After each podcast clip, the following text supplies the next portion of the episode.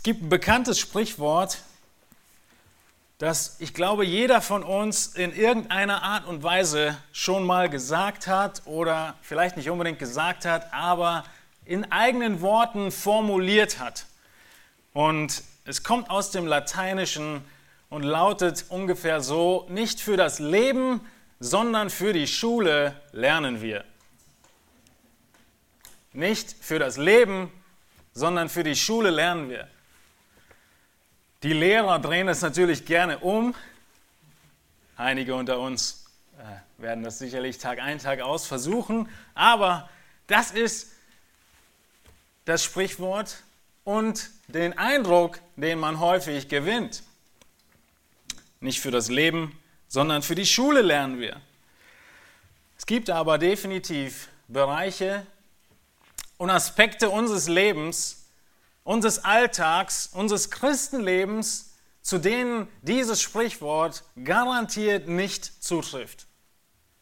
Es gibt Bereiche, in denen wir niemals auslernen, in denen wir nie fertig sind und Bereiche, in denen wir lernen, um tatsächlich zu leben.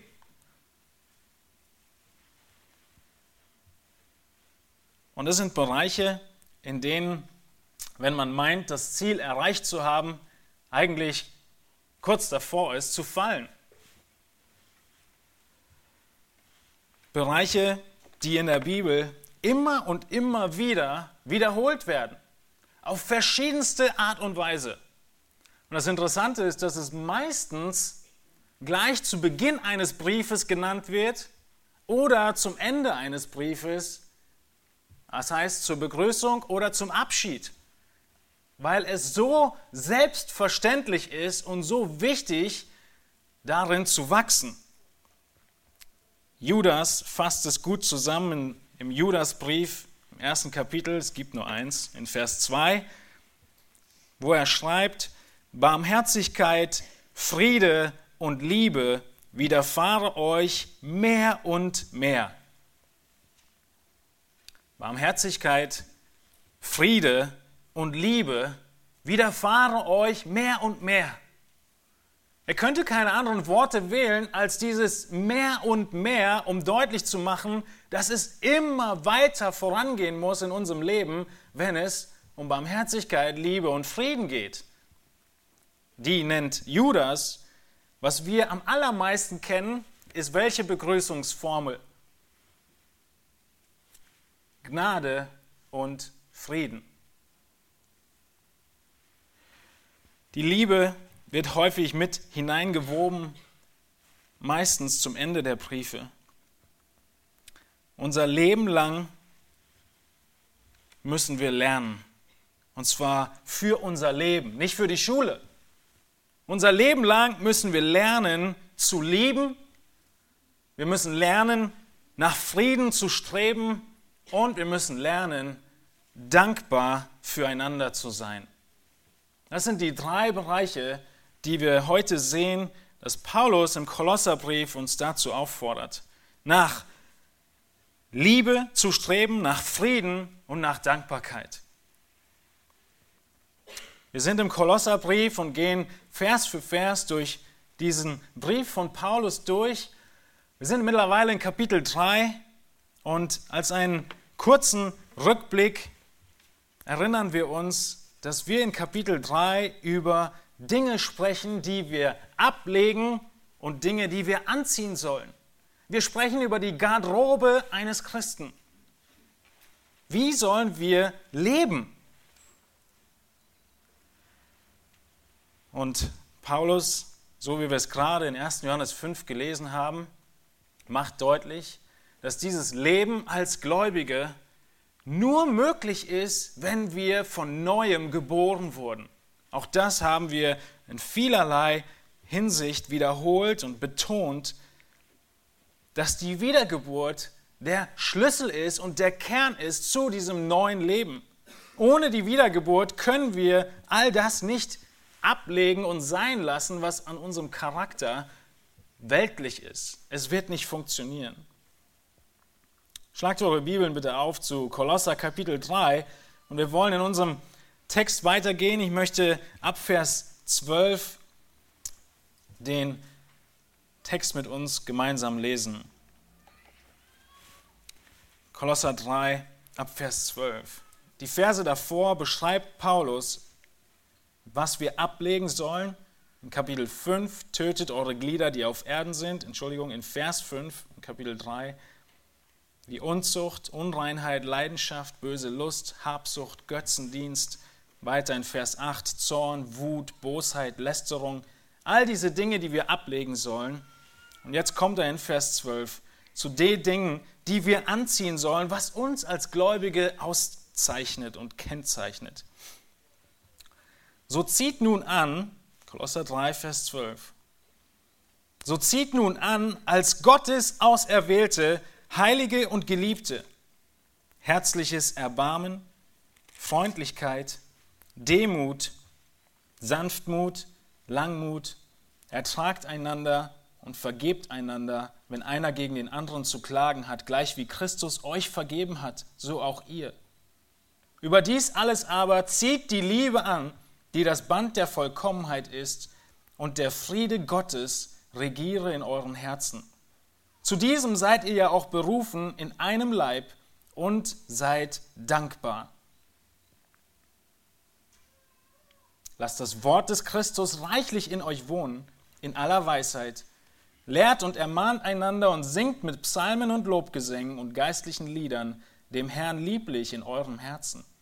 Und was immer ihr tut in Wort oder Werk, das tut alles im Namen des Herrn Jesus und dank Gott dem Vater durch ihn. In diesem Text sind wir seit einigen Predigten im Kolosserbrief. All diese wichtigen Charaktereigenschaften, nach denen wir streben und die uns so fremd sind. Wenn wir diese Liste nur durchgehen, dann merken wir, dass sie uns so fremd sind. Wieso?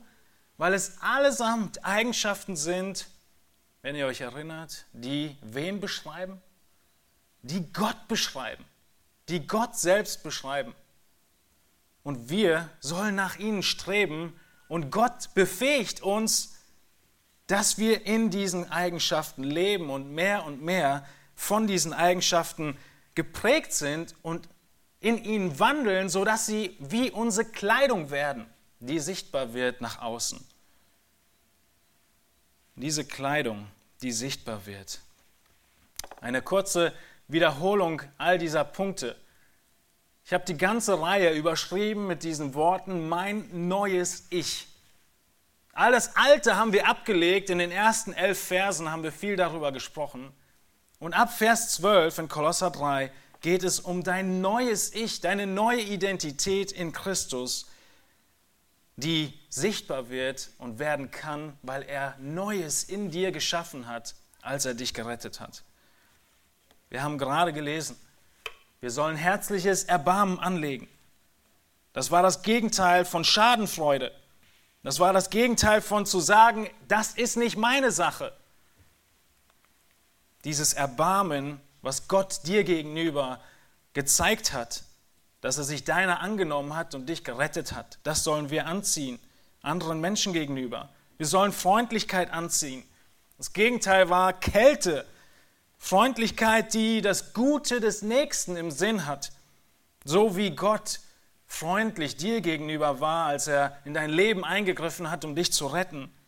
Wir sollen Demut anziehen, haben wir gesehen, ein Gegenteil zu der Arroganz. Arroganz, die sich selbst in den Mittelpunkt stellt und Demut, die sich selbst klein sieht und den Nächsten als groß ansieht, als wichtiger ansieht. Demut, hatten wir gesagt, ist das Gegenteil von Selbstliebe, vom Gegenteil von Einbildung, das Gegenteil von Selbstverliebtheit, das Gegenteil vom Leben um den eigenen Bauchnabel herum. Nach der Demut nennt er die Sanftmut. Sanftmut war das Gegenteil vom Aufbrausen, von Jähzornigkeit.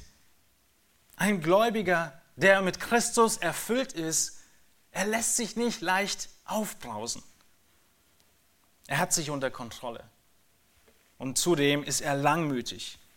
er ist nicht schnell bitter, er trägt nicht all die Schwierigkeiten nach und hält sie jemandem vor und macht aus einer Mücke einen Elefanten, sondern er ist langmütig.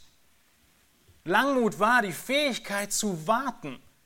Die Fähigkeit zu warten, in einer enorm schwierigen Situation auszuhalten.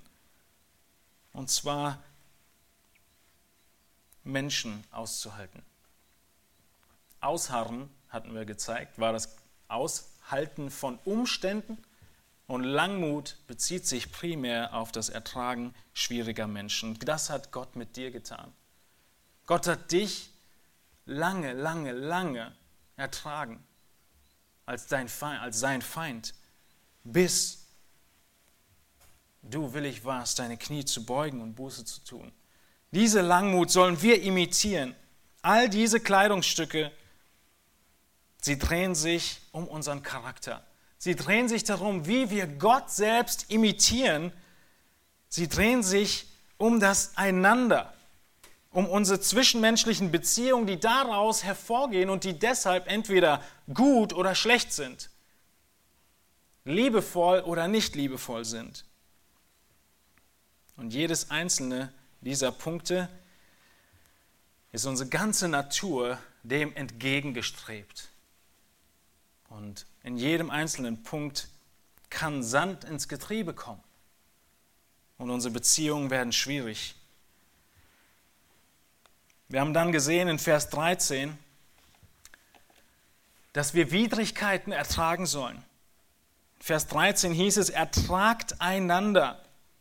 Es ging um uns als Geschwister, Gläubige untereinander, die wir nicht einer Meinung sind immer, die wir unterschiedliche Geschmäcker haben, unterschiedliche Herangehensweisen, die weder falsch noch richtig sind, die sollen wir ertragen aufgrund von unterschiedlicher Kultur, Tradition oder Missverständnissen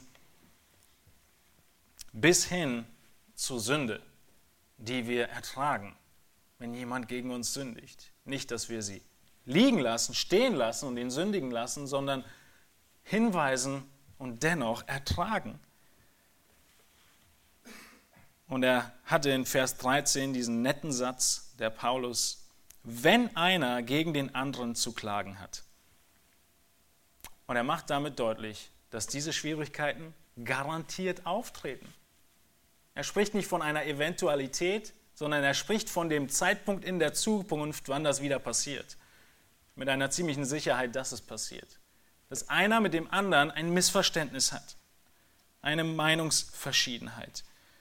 Jeder Bereich ist abgedeckt. Und diese Widrigkeiten ertragen wir, wenn wir Christus ähnlich und reif wandeln als Christen. Es geht dann weiter, dass wir die Sünden gegen uns vergeben. Im zweiten Teil von Vers 13 hieß es, und vergebt einander, wenn einer gegen den anderen zu klagen hat, gleich wie Christus euch vergeben hat, so auch ihr. Manches muss ertragen werden, wenn es einfach nur Unterschiede sind. Aber wenn Sünde vorgefallen ist, dann heißt es zu vergeben.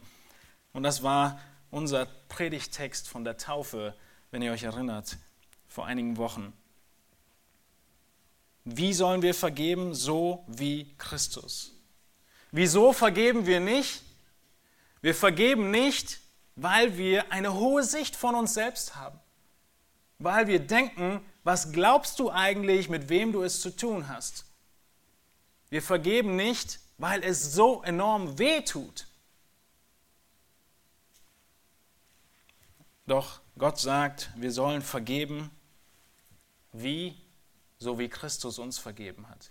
Die Vergebung, die wir von Gott selbst erfahren haben, die wirkt sich aus in unserem Leben miteinander. Das waren die ganze Garderobe, die wir anziehen sollen. Das war der Aufruf, zieht an von Vers 12. Und jetzt sind wir in Vers 14. Und wir sprechen über den Gürtel in Vers 14. Wir sprechen über das, was all diese Eigenschaften zusammenhält. Schaut in Kolosser 3 und lest Vers 14 mit mir. Über dies alles aber, über all diese Eigenschaften, zieht die Liebe an, die das Band der Vollkommenheit ist. All diese Eigenschaften, die wir uns jetzt angeguckt haben und im Schnelldurchlauf wiederholt haben, ich glaube, es waren drei Predigten bis jetzt, all diese Eigenschaften sind für sich allein genommen vollkommen nutzlos. Sie bringen nichts. Du wirst sie auch nicht ausüben. Paulus, er fängt den Vers an mit den Worten, über dies alles. Als wenn du eine lange Liste machst, was zu tun ist, und dann eine höchste Priorität nennst, die am aller, allerwichtigsten ist. Und die nennt er hier, nämlich die Liebe. Und deshalb die Einleitung. Es gibt Dinge, in denen wir niemals auslernen. Wir haben schon so viel von Liebe gehört und natürlich wissen wir, dass es zentral ist. Und hier zeigt Paulus das, indem er sagt, zieht die Liebe an, die das Band der Vollkommenheit ist. Zu all diesen Eigenschaften, zu all diesen Tugenden kommt die Liebe hinzu. Eine Steigerung, eine Folge. Vielleicht ist in einigen von euren Bibeln das zieht die Liebe an, das Anziehen in Klammern gesetzt. Seht ihr das in euren Bibeln irgendwo? Vielleicht irritiert euch das, wieso sind da Klammern bei zieht an? Nun, das ist ein ganz normales und geläufiges Stilmittel, in dem man auf das Verb, nämlich das Anziehen, von vorher zurückgreift. Und Paulus, er lässt das Verb den Imperativ, die Aufforderung einfach weg, weil es selbstverständlich ist, dass er immer noch von derselben Aufforderung spricht. Und deshalb können wir fest davon ausgehen, dass er weiterhin von einer Aufforderung spricht. Er spricht nicht einfach nur irgendwie von der Liebe, über dies alles die Liebe, sondern er hat immer noch die Aufforderung des Anziehens im Sinn. Was tut die Liebe? Geht mal ein Buch zurück in den Epheserbrief und schlagt mit mir Kapitel 5 auf im Epheserbrief. In Epheser 5, die ersten beiden Verse, dort beschreibt Paulus es wie folgt. Werdet nun Gottes Nachahmer als geliebte Kinder und wandelt in der Liebe, gleich wie auch Christus uns geliebt und sich selbst für uns gegeben hat als Darbringung und Schlachtopfer zu einem lieblichen Geruch für Gott. Ein sehr, sehr ähnliches Konzept, oder? Werdet Gottes Nachahmer. Wir wollen Gott imitieren, ihn nachahmen, deswegen streben wir nach all diesen Eigenschaften, die eigentlich auf Gott zutreffen. Und wie fasst er es zusammen? In Vers 2, wandelt in der Liebe.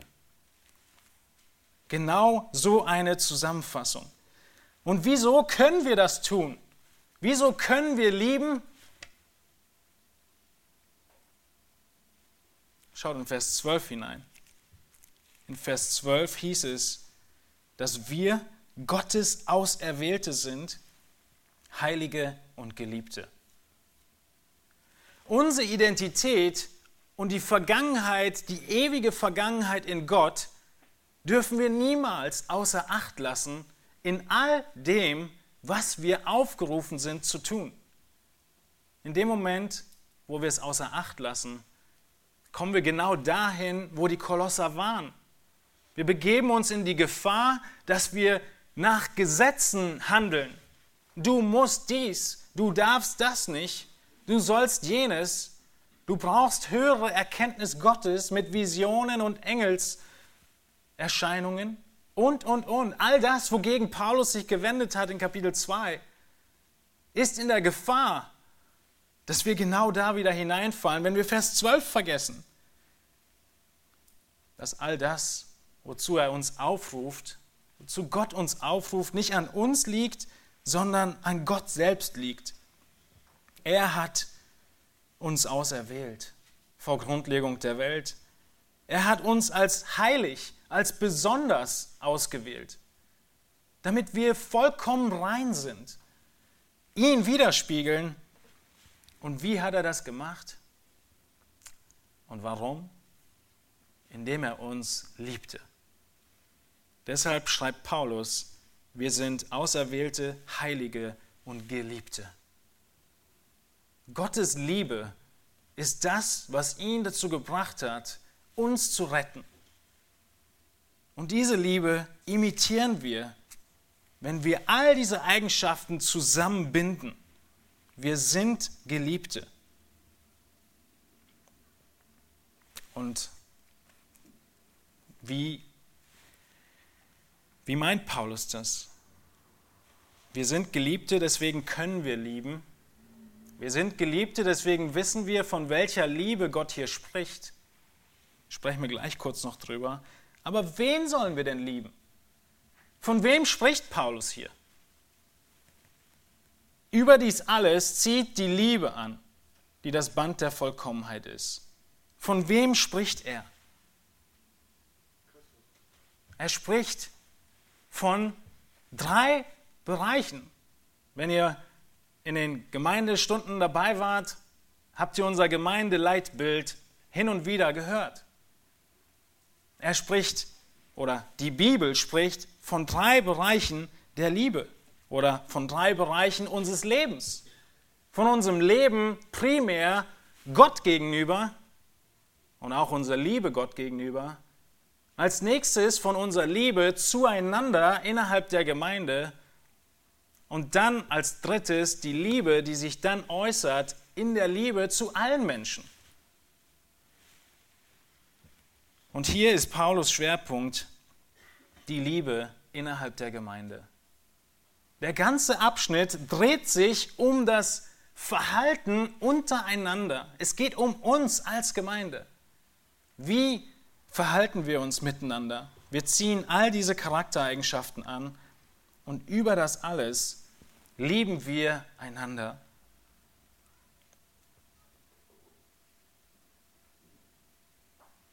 In 1. Thessalonicher 3, Vers 12 schreibt Paulus, Euch aber lasse der Herr wachsen und überströmend werden in der Liebe zueinander und zu allen, gleich wie auch wir sie zu euch haben. Seht ihr die beiden Kategorien? überströmende Liebe zueinander, innerhalb der Gemeinde und zu allen. Der nächste Schritt ist die Liebe zu allen Menschen. Und das ist der Aufruf. Das ist, was er hier beschreibt und zusammenbindet all die Eigenschaften und all die Kleidung, die wir anziehen sollten. Was ist Liebe? Wir müssen Liebe definieren. Wir können nicht einfach nur davon ausgehen, dass Liebe verstanden wird. Sie wird verstanden, aber sie wird missverstanden. Liebe in unserer Zeit bedeutet, dass wenn du einen Menschen liebst, du alles unterstützt, was er macht. Du sprichst ihm zu, gut gemacht. Du förderst sein Selbstvertrauen. Du förderst, dass er sich selbst entwickelt, sich selbst voranbringt, all seine Ziele erreicht, das ist Liebe. Du liebst mich nicht heißt, ich sage dir, ich möchte gerne das für mein Leben und du sagst mir, das ist nicht gut. Damit, nach weltlicher Definition, liebst du mich nicht mehr. Der eine große Fehler, der vollkommen in der Gesellschaft mittlerweile Wurzeln geschlagen hat. Liebe heißt, du unterstützt mich in dem, was ich will. Der zweite große Fehler unserer Gesellschaft ist, dass Liebe einheitlich als ein Gefühl definiert wird. Ich möchte dich lieben, deshalb unterstütze ich dich oder deshalb ermutige ich dich, auch teilweise aufopfernd, Liebe ist nicht unbedingt nur auf mich zentriert, letztendlich wahrscheinlich oft, aber es ist primär ein Gefühl und deshalb kann ein Mensch irgendwann sagen, ich liebe dich nicht mehr. Wo die Bibel anders damit umgeht. Zu diesem zweiten Punkt.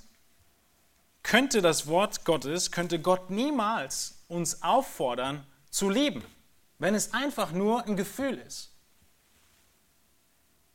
Aber Gott fordert uns auf, weil es erster Linie eine Entscheidung ist. Weil es eine Entscheidung ist, zum Beispiel meinen Ehepartner zu lieben, egal was kommen mag. Und die Gefühle folgen dann. Das zweite Missverständnis, dass Liebe immer nur das unterstützt, was der eine, derjenige machen will, ist, wenn wir es wirklich durchdenken, überhaupt keine Liebe. Liebe, die immer nur sagt, was gut ist, ist keine Liebe. Liebe und Korrektion gehören zusammen. Liebe und Wahrheit sind niemals einander widersprechend. Ein Beispiel, was uns allen sehr, sehr deutlich machen würde, ist ein Arzt, der in der Krebstherapie ist. Und Tag ein, Tag aus muss er ein und dieselben Worte zu seinen Patienten sagen, zu den meisten, die kommen, oder zu vielen, die kommen, dass die Diagnose enorm schwierig ist, dass sie lebensbedrohlich ist und dass wir unbedingt Behandlung in die Wege führen müssen. Wäre es Liebe, wenn er das sagen würde, was der Patient hören will? Es wäre keine Liebe. Wieso nicht? Weil der Krebs unaufhaltsam ist. Weil er weiter um sich greifen wird und es nur eine Frage von Zeit ist. Und deshalb ist es keine Liebe, Dinge, die nicht richtig sind, laufen zu lassen, sondern Erziehung, Korrektur ist Teil von Liebe. Das ist ein großer Unterschied zu der Definition von Liebe. Man könnte noch vieles, vieles mehr dazu sagen. Diese Liebe, von der spricht die Bibel, die sollen wir anziehen. Über allem. Eine Liebe, die das echte Wohl des Nächsten im Sinn hat. Manchmal unterstützend und hin und wieder korrigierend, aber mit dem Wohl im Sinn. Die Liebe Paulus beschreibt sie als das Band der Vollkommenheit. Wie ich am Anfang schon sagte, ist es wie ein Gürtel. Es ist etwas, was alles zusammenhält. Ein Schiff wurde durch ein großes und wichtiges Band zusammengehalten, ein Holzschiff. Es ist wie eine Fessel, eine Fessel, die dich nicht loslässt. Eine Fessel, die deinen Handlungsradius einschränkt.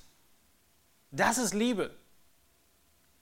Liebe lässt mich bis hierhin gehen und nicht weiter. Sie grenzt mich ein.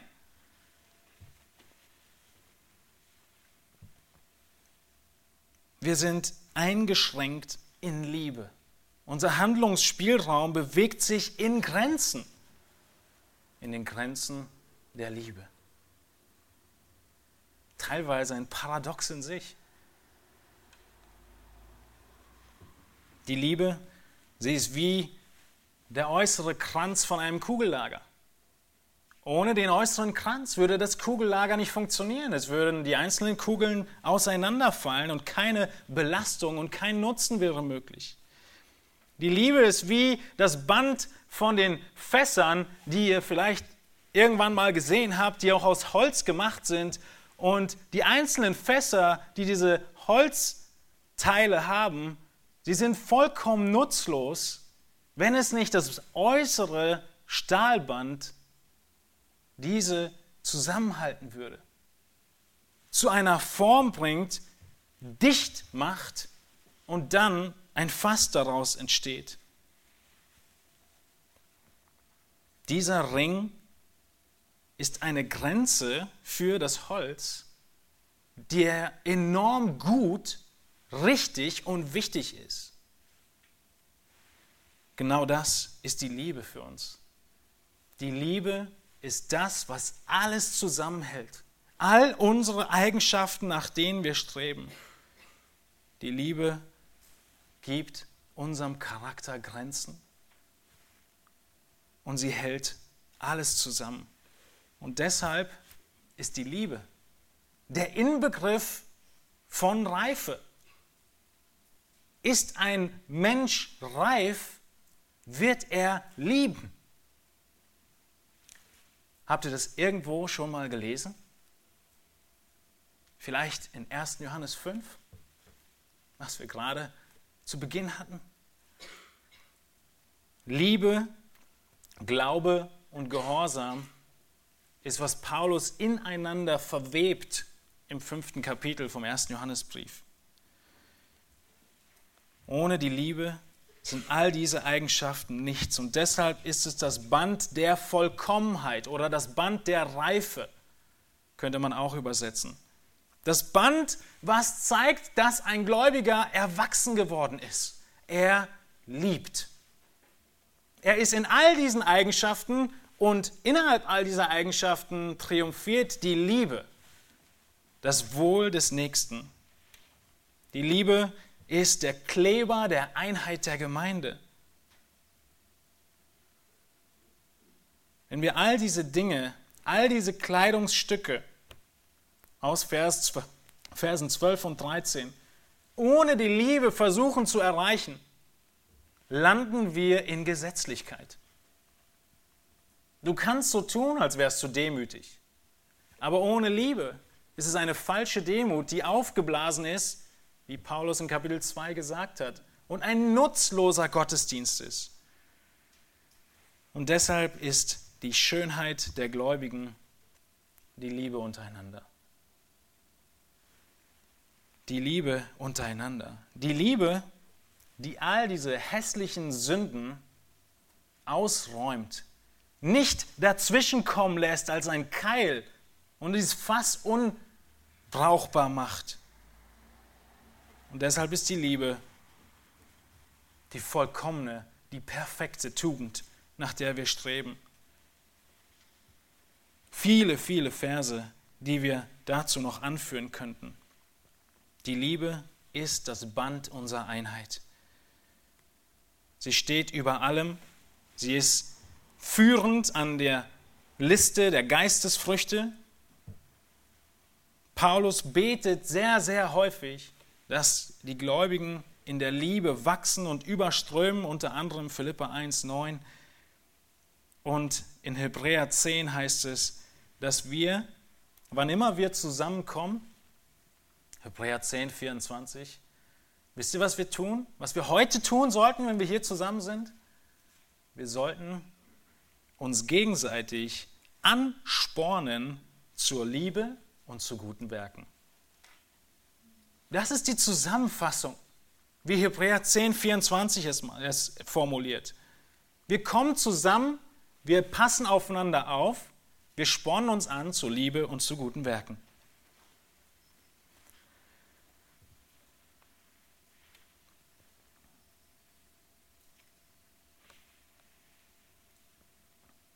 Die Liebe, sie motiviert all unser Handeln. Die Liebe ist wie ein Gürtel, der all unsere Kleidung, all diese Charakteristika an Ort und Stelle hält.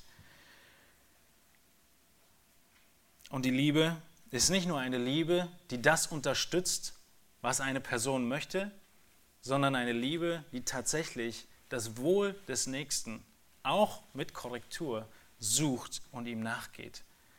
Ähnlich wie wir es gerade in Hebräer 10 gelesen haben. Deshalb müssen wir andere unzertrennlich lieben innerhalb der Gemeinschaft. Paulus sagt, über dies alles aber zieht die Liebe an, die das Band der Vollkommenheit ist. Und dann geht er weiter in Vers 15.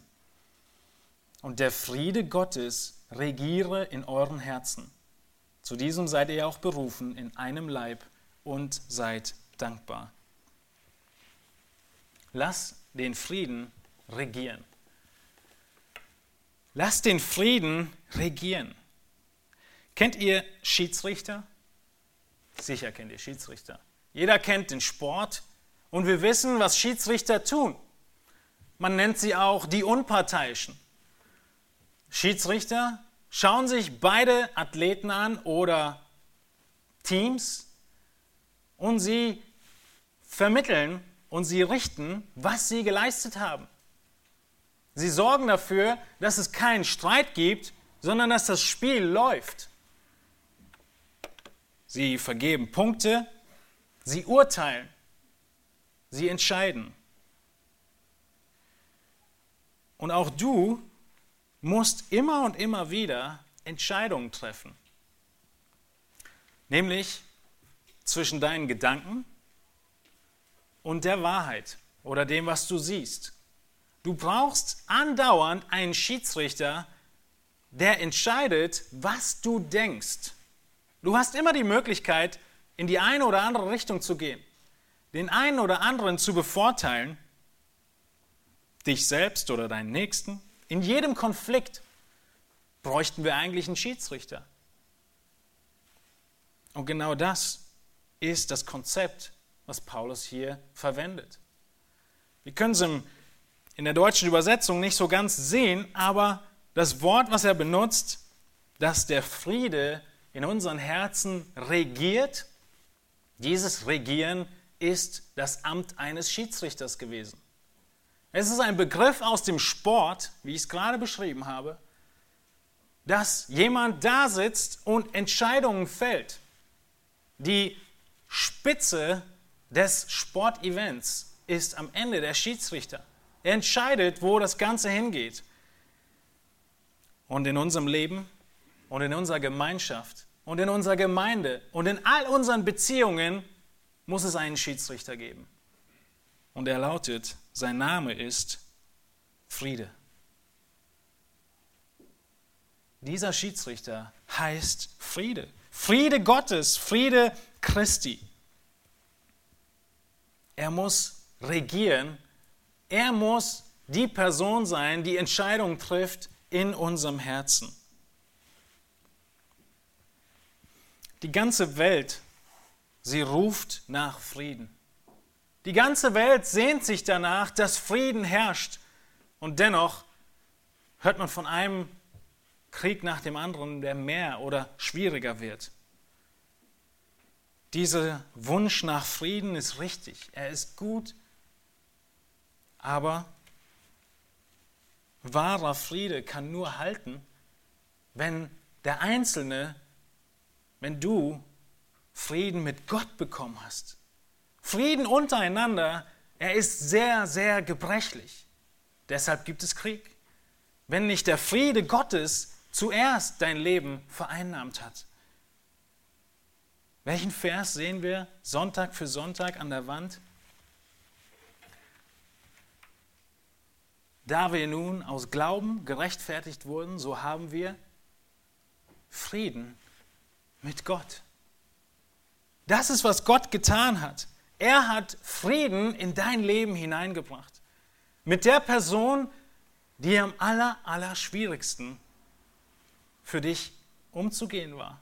Du konntest ihn nicht in die Augen sehen, nämlich Gott, deinem Richter. Du wärst vollkommen verurteilt gewesen und Gott hat Frieden gemacht. Und weil er Frieden geschaffen hat, deshalb sind wir aufgerufen, Frieden zu stiften. Frieden in unseren Beziehungen untereinander.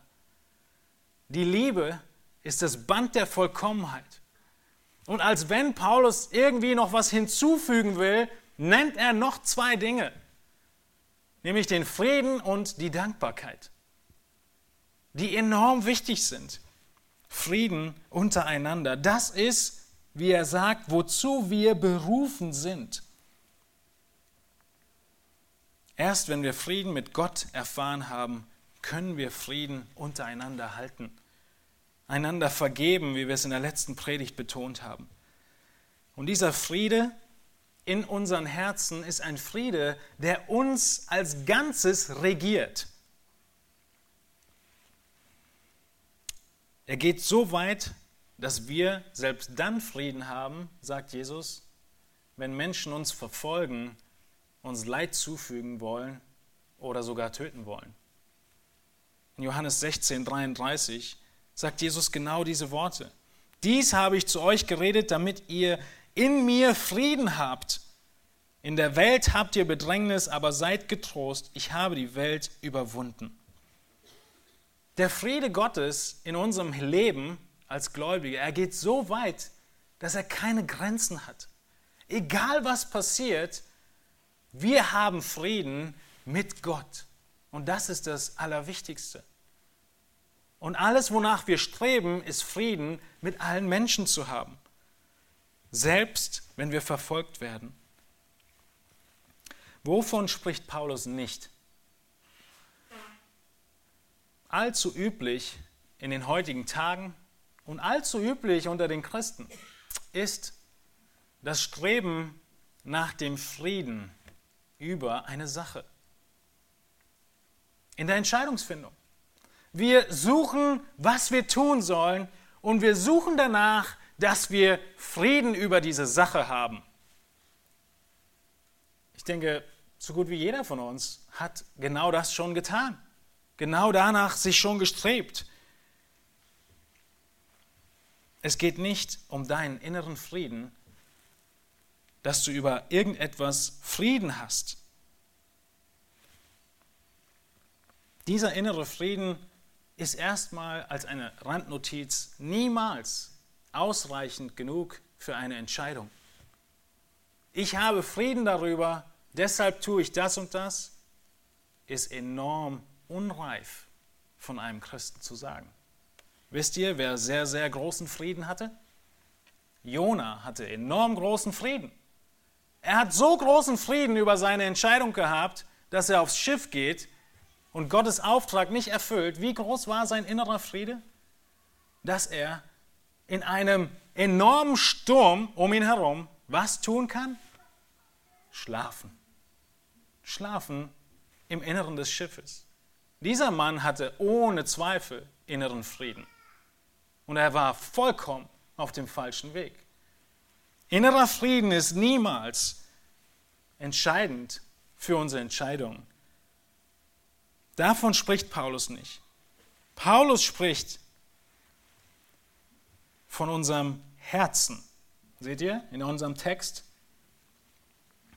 Der Friede Gottes regiere in euren Herzen.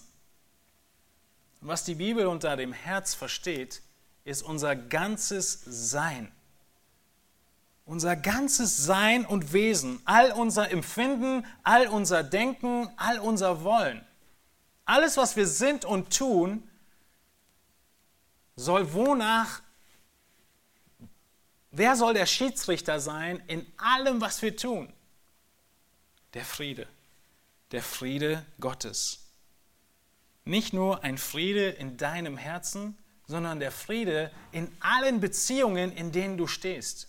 Das ist immer noch der Zusammenhang, in dem wir sind. Unsere Beziehungen untereinander. Und sie sollen geprägt sein von Frieden. Das Gegenteil von, von Frieden ist was? Gegenteil von Frieden ist Streit. Das Gegenteil von Frieden ist Streit. Und Streit kommt aufgrund von unseren Begierden und Lüsten, wie Jakobus sagt. Wir streiten, weil wir das wollen, was wir wollen. Wir wollen es durchkriegen. Zu diesem Frieden, sagt Paulus, sind wir berufen. Wir sind berufen in einem Leib. Wir haben häufig in der Reihe zum Kolosserbrief über das Bild des Leibes gesprochen, als das hauptsächliche Bild, was Paulus benutzt für die Gemeinde, sie zu beschreiben als ein Leib, als mehrere Glieder an einem Leib mit Christus als unserem Haupt. Und ich bin kein Mediziner oder Arzt, aber wir haben einige hier. Wie bezeichnet man das?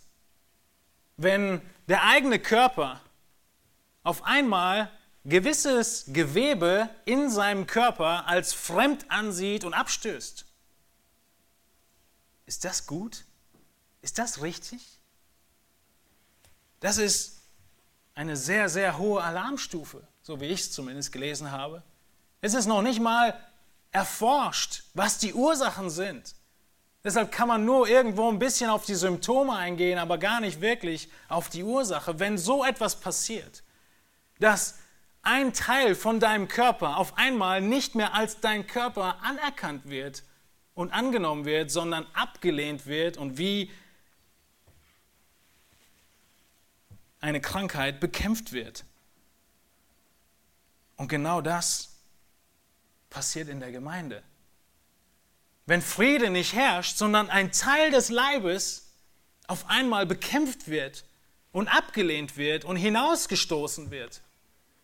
Wenn sich Gruppierungen bilden, wie es in 1. Korinther 1 war, wo Paulus beschreibt, dass einige dem Lehrer nachgelaufen sind, einigen den Lehrer nachgelaufen sind, und es das heißt in Vers 11, dass Streitigkeiten unter euch sind, in der Gemeinde, in dem Leib Christi waren Streitigkeiten.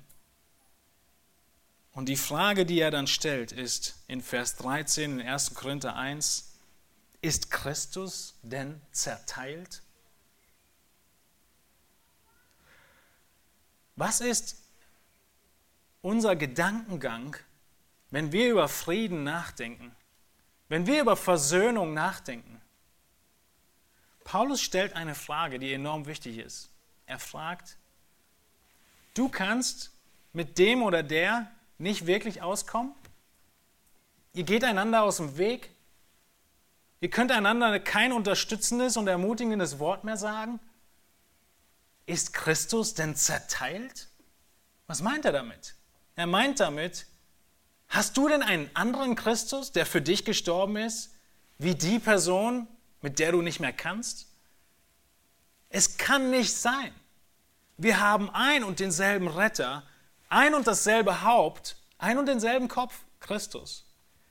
Und es kann nicht sein, dass einzelne Glieder, einzelne Körperteile, einzelne Mitglieder der Gemeinde einander abstoßen und nicht nach Frieden suchen.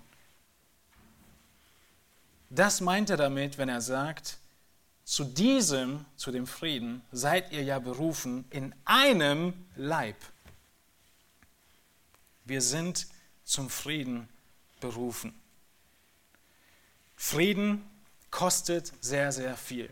Auf der Rückseite vom Wochenblatt seht ihr, dass ich dieses Buch empfehle. Es ist gerade neu rausgekommen. Sei ein Friedensstifter. Eine komplette Überarbeitung. Einige von euch kennen vielleicht den Titel schon. Es ist auch dasselbe Buch, aber sehr stark überarbeitet. Zum, zuerst im Englischen und jetzt in der neuen Übersetzung. Deshalb ist es allemal wert, sich nochmal zu kaufen. Und auf Seite 120 beschreibt Keen Sandy, der Autor, was passiert ist in seiner Familie an einem Sonntagmorgen. Bestimmt nicht heute Morgen bei euch. Aber in, diesem, in dieser Situation gab es Streitigkeiten in der Familie. Es ging damit los, wer vorne sitzen darf von den Kindern. Weiß gar nicht, wovon er spricht. Und einem Streit oder einer Gegenreaktion von ihm, die nicht freundlich war, die nicht gut war. Und ich möchte einen Abschnitt lesen und hoffe, dass es euch ermutigt, das Buch zu besorgen. Sowohl mein eigenes Verhalten an diesem Sonntagmorgen als auch das Verhalten meiner Familie während der Woche, das Ganze hatte sich schon aufgebaut, ist schmerzlich treffend in Jakobus 4, 1 bis 3 beschrieben. Dort heißt es, woher kommen Kriege und woher Streitigkeiten unter euch? Nicht daher aus euren Lüsten, die in euren Gliedern streiten? Ihr begehrt und habt nichts, ihr tötet und neidet und könnt nichts erlangen, ihr streitet und führt Krieg, ihr habt nichts, weil ihr nicht bittet. Ihr bittet und empfangt nichts, weil ihr übel bittet, um es in euren Lüsten zu vergeuden. Er schreibt weiter, Jakobus wendet hier konkret den allgemeinen Grundsatz an, den Jesus in Matthäus 15, 19 lehrte. Denn aus dem Herzen kommen hervor böse Gedanken, Mord, Ehebruch, Unzucht, Diebstahl, falsche Zeugnisse, Lästerung. Unser Herz ist der Ursprung all unserer Gedanken, Wünsche, Worte und Taten. Deshalb ist unser Herz auch der Ursprung all unserer Konflikte. Das Herz, dein Herz, ist Ursprung von allen Konflikten.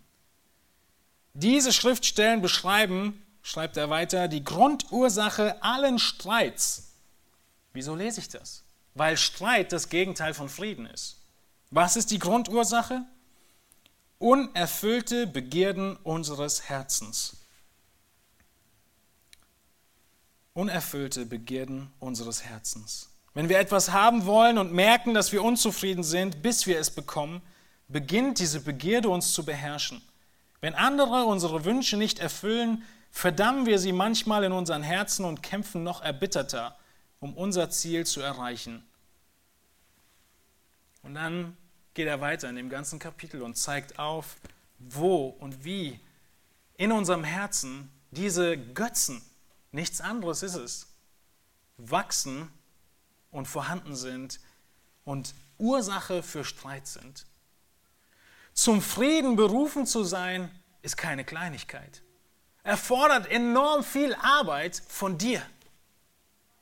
Sie beginnt damit, dass du, wie es hier angedeutet wird, in dem Zitat, anfängst, die Götzen deines Herzens aufzudecken in diesem Konflikt. Wieso ist der Konflikt da zwischen dir und ihm oder dir und ihr? Du beginnst bei dir.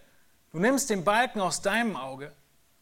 Du suchst, was du haben wolltest und er zum Götzen geworden ist. Und das ist hart. Aber es geht noch weiter. Frieden stiften war nie einfach, war nie günstig, war nie preiswert.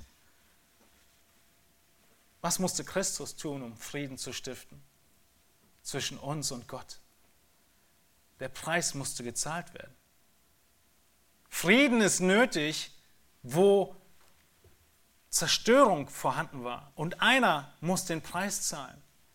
Das heißt, es ist doppelt schwierig.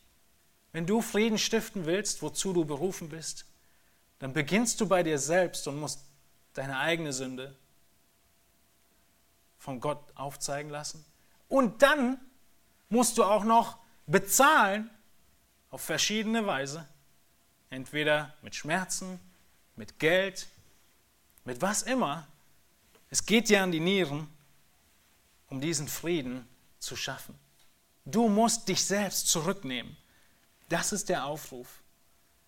Merkt ihr, wie groß diese Berufung ist? Und deshalb ist es ein Buch von 400 Seiten weil es so ein großes Thema ist. Einige davon sind am Büchertisch. Nehmt es euch mit. Wir können hier nicht länger drauf stehen bleiben. Zu diesem Frieden sind wir berufen. In Hebräer 12, 14 heißt es, jagt nach dem Frieden mit jedermann und der Heiligung, ohne die niemand den Herrn sehen wird. Ohne die niemand den Herrn sehen wird.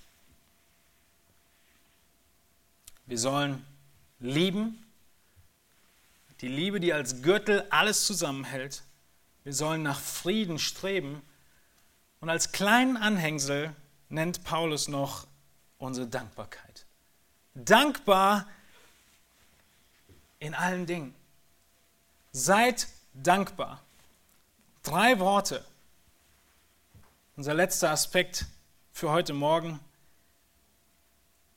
Und Paulus meint, dass Dankbarkeit dein ganzes Herz ausfüllt und du deshalb überhaupt keinen Platz mehr hast für all diese Schwierigkeiten oder falschen Eigenschaften. Ein Mensch, der in Sünde lebt, ein Gläubiger, der in Sünde lebt, er hat weder den Frieden noch die Dankbarkeit. Ein Beispiel davon ist der Psalm 32 von David, als er in Sünde fiel mit Bathseba und er von seinem Schweigen spricht. Wenn wir in Sünde leben und diese Sünde zudecken wollen, dass niemand sie sieht, dann können wir nicht mehr wirklich und von Herzen dankbar sein. Es wird nicht funktionieren. Wir könnt den Psalm nochmal nachlesen, Psalm 32. Und der Psalm, er geht weiter und David, er bekennt seine Sünde und Gott vergibt ihm und ratet mal, womit er endet. In Vers 11, Freut euch an dem Herrn und seid fröhlich, ihr Gerechten, und jubelt alle, die ihr aufrichtigen Herzens seid. Zum Ende dieses Psalms, nachdem die Sünde offenbart und vergeben wurde, da kommt Dankbarkeit wieder in sein Leben hinein. Da kommt Jubel hinein und Freude. Und was tut er? Er tut das, was wir in der nächsten Predigt uns anschauen. Er singt. Er ist dankbar und singt.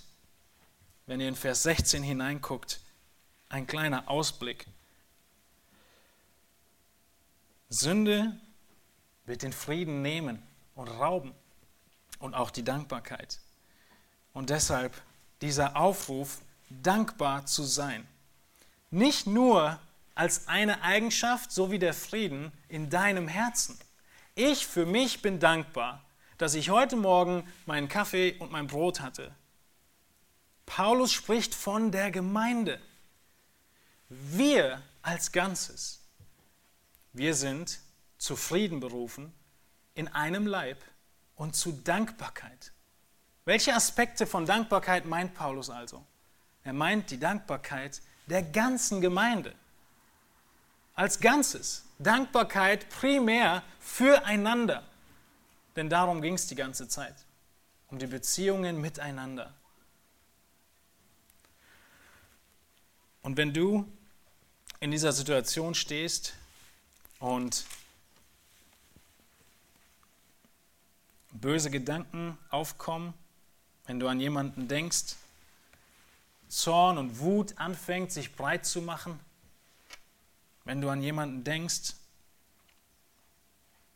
du nicht mehr gut über diese Person redest, hinter seinem Rücken, ihren Rücken, sondern schlecht, dann nennt Paulus das hässliche Redensarten. Wenn das sich breit macht, dann hat garantiert die Dankbarkeit schon keinen Platz mehr. Merkt ihr, wie sich das entgegensteht? Und wie Paulus deshalb sagt, seid dankbar. Gedanken, die du hast in Bezug auf einen Bruder oder eine Schwester im Herrn, die in eine Richtung gehen, wo du merkst, das ist nicht gut. Das ist nicht gut, dass ich solche Gedanken habe. Und jeder von uns hat diese Momente. Dann müssen wir unsere Gedanken darauf lenken, dass wir lieben, Frieden stiften, unsere Beziehung wiederherstellen und danken. Fang an zu danken für ihn oder für sie. Such die Eigenschaften, die Fähigkeiten, den Teil, dass diese Person an deinem, unserem Leib ist und sei dankbar. Und dann werden wir Christus widerspiegeln dann werden wir wirklichen Gottesdienst feiern. Nicht einen falschen Gottesdienst, der selbst gemacht ist, wo du im Mittelpunkt stehst, sondern einen Gottesdienst, der Christus darstellt und herrlich erscheinen lässt. In Liebe, in Frieden und in Dankbarkeit. Und jedes Mal, wenn ich das beobachte in eurem Leben, wie genau das stattfindet, ist es Christus anzuschauen. Und genau das wollen wir tun. Darin wollen wir wachsen. Und das ist unser lebenslanges Lernen für unser wirkliches Leben, nicht nur für die Schule. Und so schreibt Petrus zum Ende seines Briefes in 1. Petrus 4, vor allem aber habt innige Liebe untereinander, denn die Liebe wird eine Menge von Sünden zudecken. Lasst uns aufstehen und ich möchte zum Abschluss mit uns beten.